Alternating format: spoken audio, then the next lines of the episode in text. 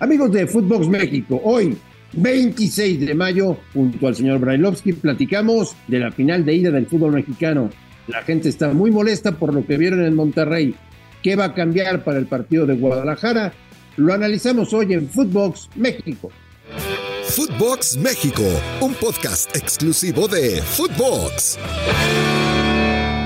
Amigos de Footbox México, hoy es viernes 26 de mayo y junto al señor Barailovsky tenemos muchas cosas que platicar y analizar de lo que está pasando en el fútbol mexicano. Se ha disputado ya la ida de la gran final, empate a cero ayer en Monterrey. Todo se decidirá el domingo en, Monterrey, en Guadalajara para conocer al nuevo campeón de liga. ¿Será Chivas? ¿Será Tigres? ¿Qué piensan ustedes de eso? Y muchas cosas más platicaremos hoy aquí en Footbox México. Gracias por seguirnos en muchas partes del mundo. Estamos trabajando para ustedes. Señor Bailovsky, le mando un abrazo. ¿Cómo le va? ¿Cómo anda, Marín? Dijiste que había muchas cosas de qué hablar. A ver, contame un poquito, porque la verdad no sé de qué hablas. Podemos hablar, mira, de la final, podemos hablar de que tu equipo no tiene técnico, podemos hablar de que hay equipos sin entrenador todavía confirmado. No, no, de eso me queda claro. Habías dicho que... Siempre, Ruso, lo que, lo que pasa en nuestro fútbol. No, no, yo pensé que, o te entendí mal, pensé que me habías dicho que había mucho de qué hablar de la primer final. Ah. Bueno, si encontrás de dónde rascarle, yo te sigo. Bueno, pero a ver, te asusta. Yo escucho y veo a mucha gente enojada por lo que pasó ayer, ¿no? Sí. Me parece completamente normal, Ruso. Completamente normal. Son dos equipos que van a matarse el domingo para ser campeones y que salen, sobre todo Chivas, ligeramente contento de haber jugado la ida como la jugó. ¿Qué quiere que te diga? A ver, son los dos finalistas y no quiero que me tomen a mal las palabras, entonces está bien, está bien. O sea, salen ligeramente contentos de cómo jugó, este, sacaron un resultado positivo, eh, jugaron bien, no sé, ya no sé qué, a quién creerle y qué creer, ¿no? En realidad. Pero bueno, esta es la final que se juega. Eh, se lo- los dos se lo ganaron eh, justamente en la cancha, eliminaron dos acérrimos rivales. De ahí a que estemos de acuerdo en lo que han hecho en la cancha, bueno, a ver, listo, es la final que nos tenemos que comer, nos comemos esta final, los que quedamos afuera mejor cerramos lo que tenemos que cerrar y ya, y le damos para adelante, porque si comentamos y decimos la verdad lo que pasó en esta final, es una vergüenza. Vos decís que un equipo grande como Chivas juega como juega y llega media vez al arco rival. Tigres intentó un poco más, pero se lo cerraron. Empecé jugando sin un centro delantero. Basta, basta de mentiras en el fútbol, ¿sí? Ok, y no tengo absolutamente nada que ver. Eliminaron muy bien al América, le ganaron muy bien al América, todo bárbaro. Pero no me digas que esto es digno de una final, no me jodas. Pero, pero yo no dije, ¿en qué momento dije eso? No, pero, pero parecería. No, yo, yo no lo dije. No, No, yo lo que digo es que no me asusta ni me, ni me sorprende lo que pasó ayer en Monterrey, Ruso. Ah, claro, No estamos me de acuerdo. sorprende. Ahí es donde estamos de acuerdo. Claro, claro. Cada uno hizo lo que quería hacer para llevarlo a las instancias que quiere llevarlo Exacto. y ganar de la forma que quiera ganarlo. Está bien, está bien. Es, es respetable. Puede o no gustar, es respetable. No te asustas, yo tampoco me asusto. No es la primera vez que vamos a ver una final de este tipo en donde nadie arriesga demasiado y dice, bueno, si tenemos que llegar a los penales, llegamos a los penales. Sí, sí, es lo Mira. que pareció el día de ayer. Paunovic, primer torneo en México y está a 90 minutos de salir campeón.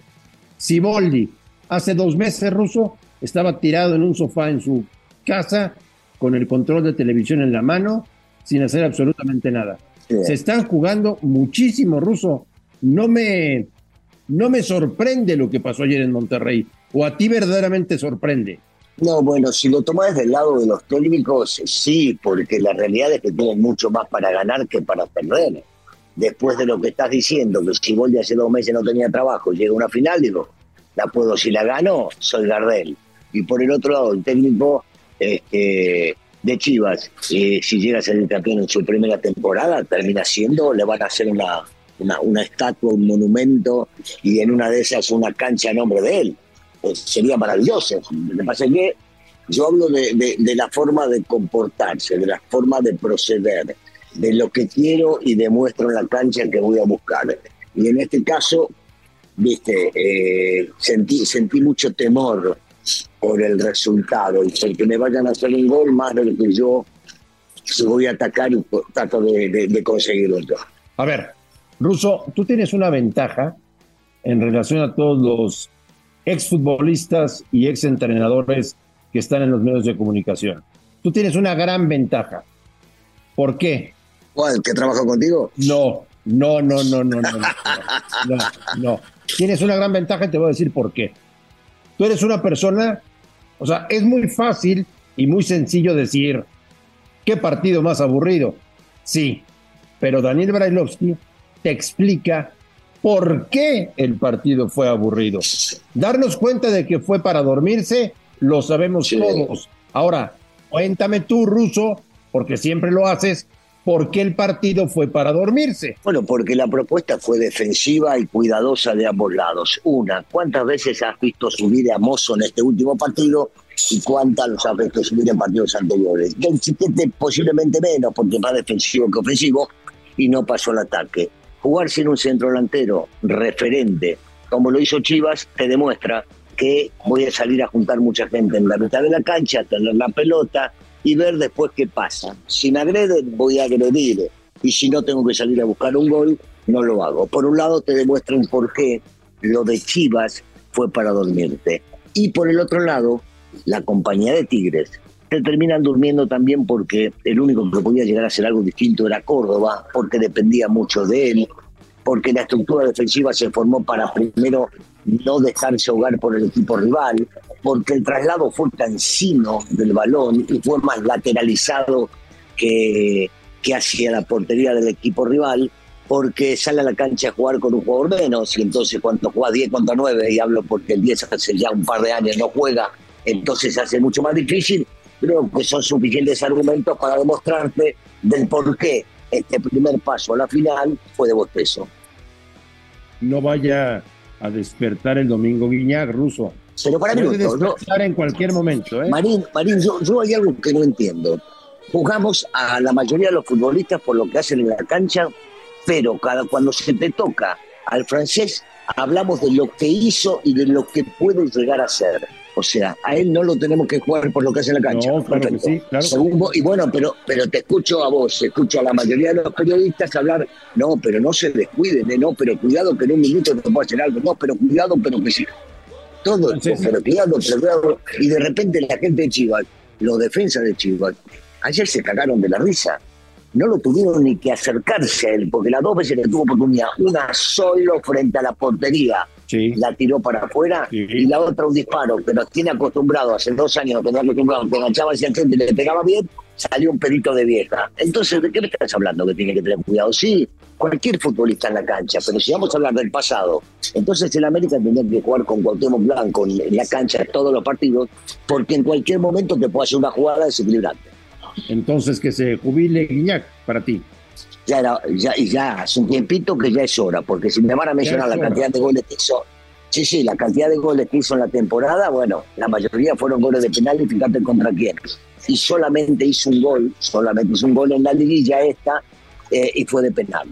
Eh, yo, yo sigo sin entender, ¿eh? sigo sin entender. Ibáñez sigue jugando solamente, bueno, en este último partido jugó como 17 minutos. Yo no entiendo el goleador del fútbol mexicano que tenga tan pocas oportunidades que le gana a otro por lo que puede llegar a ser en un minuto de termina un partido. No lo entiendo. ¿Qué gran momento vive Chivas en la final de la Liga MX contra Tigres? Sería mi elección en el día de Codere. Un partido de revancha, no apto para cardíacos, pues definirá al mejor equipo del partido. El día de, sí me lo jugaba en codere.mx. ¿Por qué va a ser diferente el partido del domingo, Russo?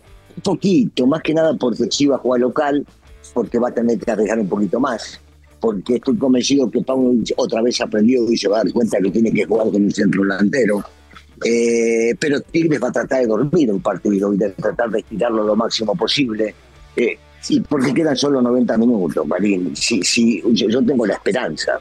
Si no arriesgan, si no piensan, que en 90 minutos pueden llegar a ganar un título, todo lo hecho durante un semestre, y todos se la juegan a los penales, ¿viste? me parece una boludez total del lado de los, de, los técnicos y después de los futbolistas. Hay que arriesgar un poquito más. Son 90 minutos de entrada, salir a atacar, a ofender. Si te hacen un gol, después tenés mucho tiempo para poder regresar. No te digo que ataque los últimos tres minutos cuando el partido está 0 a 0. Pero cuando empieza el partido, los primeros 20, 30, 40, 50 minutos, si después te queda un chingo de tiempo para poder volver. Escucho de los dos lados muchas críticas hacia el arbitraje de Fernando Guerrero. ¿A ti qué te pareció lo del cantante? Mira, yo, yo creo que la primera amarilla que salta, que se la saca doble, tanto al jugador de Chivas Auriceño como al de Tigres Aquino, la saca como para demostrarle a los demás, miren que estoy atento y me vale madre cuándo y cómo, y yo saco amarilla, cálmense.